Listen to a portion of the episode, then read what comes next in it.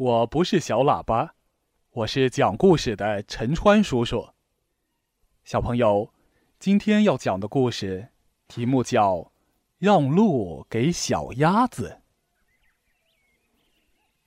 野鸭马拉先生和马拉太太要找个地方居住，可是每一次马拉先生认为不错的地方，马拉太太都说不好。他不是怕树林里有狐狸，就是怕水里有乌龟。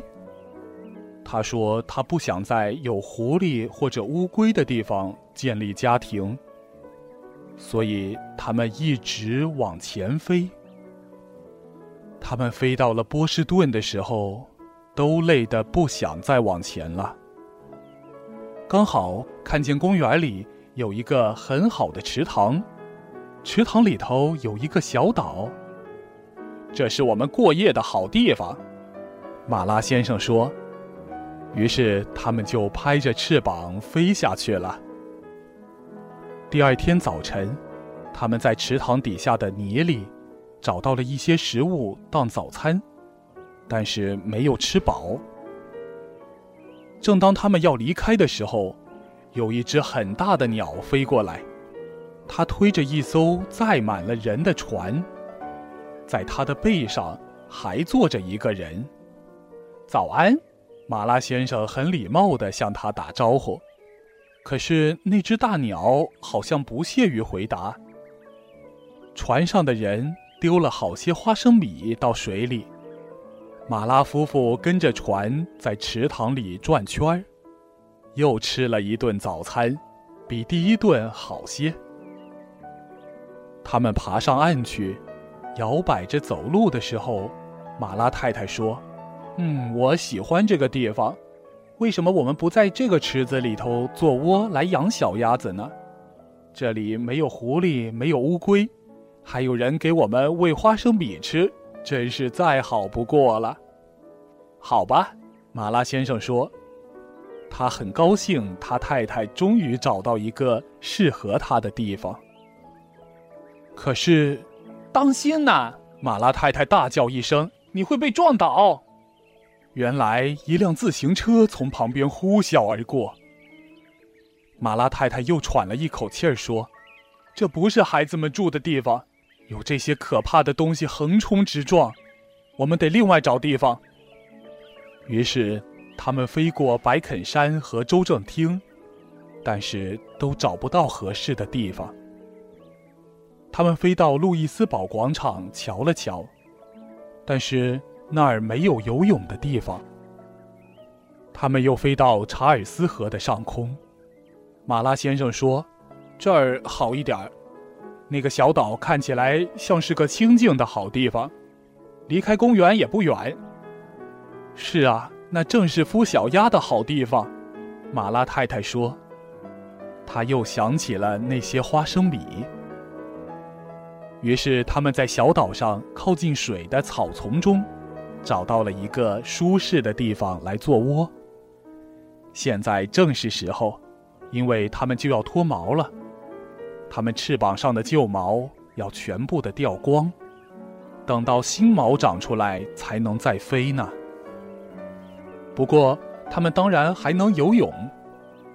有一天，他们游到对岸上的公园去。遇到了警察米奇尔，米奇尔给他们花生米吃，以后他们就天天去找他。再后来，马拉太太在窝里生了好几个鸭蛋，就没办法再去找米奇尔了，因为他必须坐在窝上孵蛋。只有要喝水和吃东西，或者要数数蛋有没有少。他才肯离开窝一下。有一天，小鸭子孵出来了，最先孵出来的是甲克，接着就是凯克、拉克、米克、尼克、奥克、白克和贵克。马拉先生感到十分高兴，可是照顾这么多小鸭子是很大的责任，真把他们忙坏了。有一天，马拉先生决定要到这条河的其他地方去旅行，看看是什么样子。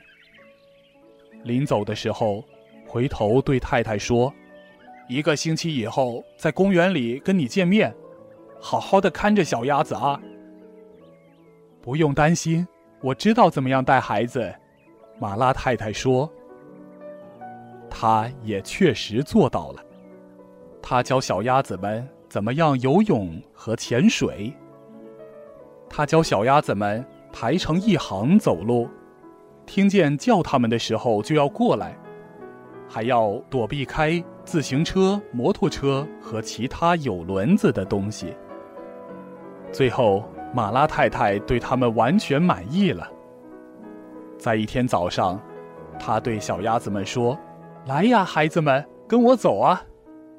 一转眼的功夫，贾克、凯克、拉克、米克、尼克、奥克、白克和贵克，都照着所学的样子排成一行。马拉太太领他们下了水，游到对岸去。他们爬上岸去，又摇摆着前进，一直走上了公路。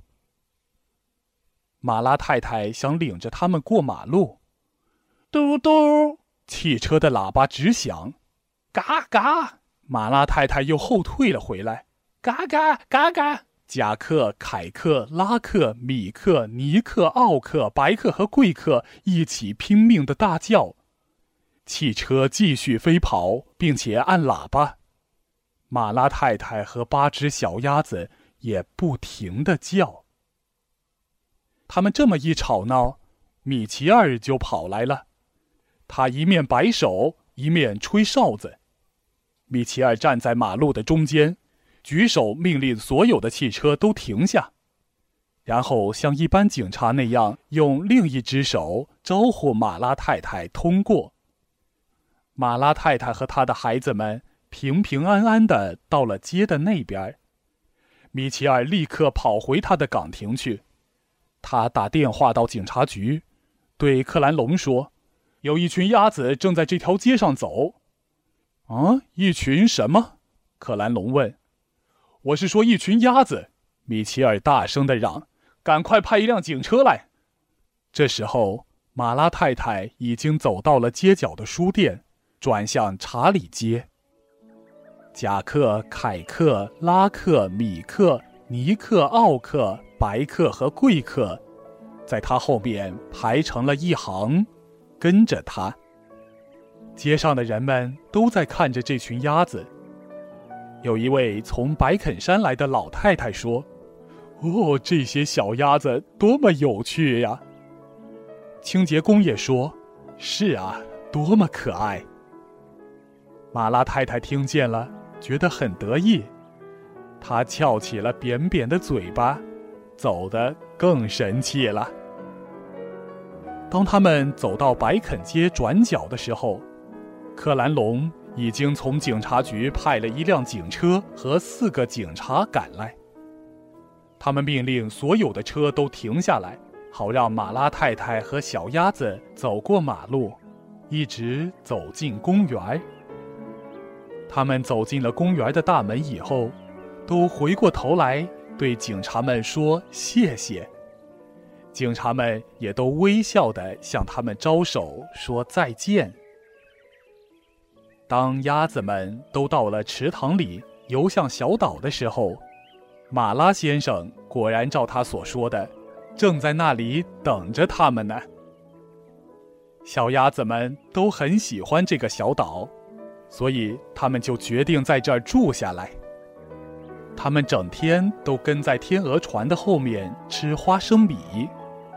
到了晚上，他们就游到小岛上去睡觉。小朋友，故事讲到这儿，你也该睡了吧？晚安。